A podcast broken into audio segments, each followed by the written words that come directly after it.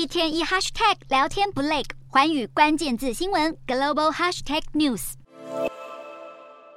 台湾的人均 GDP 是终于超越南韩了，而且这一次不是乌龙哦。为什么会有这样的转折呢？原来啊，是因为南韩在三月的时候下修了二零二二年的数据，这一修啊，让台湾是正式超越南韩了。来看到去年台湾的人均 GDP 呢是三万两千八百一十一美元，而南韩呢则是三万两千两百三十七美元。这可是相隔了十八年，台湾终于超越南韩。我们都知道，台湾、韩国、香港、新加坡在一九七零年至一九九零年代合称亚洲四小龙。台湾的经济啊，一直到一九九零年代都是领先韩国的，但是受到两千年代初期的网络泡沫化影响，经济成长陷入了停滞，人均 GDP 被韩国超越，甚至因此被称为坠落的龙。不过近十年来呢，台韩的经济成长差异是逐渐的在缩小，韩国年均经济成长率为二点六六趴，而台湾呢是三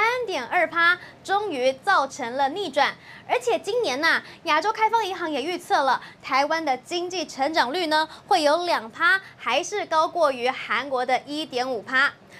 为什么会有这样的逆转呢？韩国的《东亚日报》就指出了关键呐、就是在半导体。虽然呢，台湾跟韩国的最大出口品项都是半导体产业，但是各自的专长不同。韩国在全球市占率最高的记忆体陷入了严重的不景气，而台湾称霸的晶圆代工则是迎来了利多，导致双边的 GDP 逆转。去年半导体整体市场不振的时候啊。台湾的系统半导体出口仍然是持续的成长，创下了五百一十四亿美元的贸易顺差。而与此同时呢，韩国的半导体出口啊，却是因为呢主要的出口对象中国的制造业停滞，而出现了四百七十八亿美元的贸易逆差。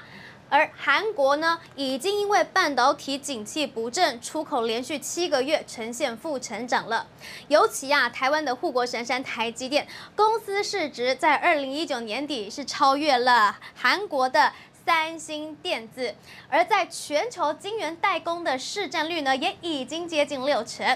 韩国的媒体就分析，如果作为韩国经济支柱的半导体产业无法恢复竞争力，那么就会很难的再一次超越台湾。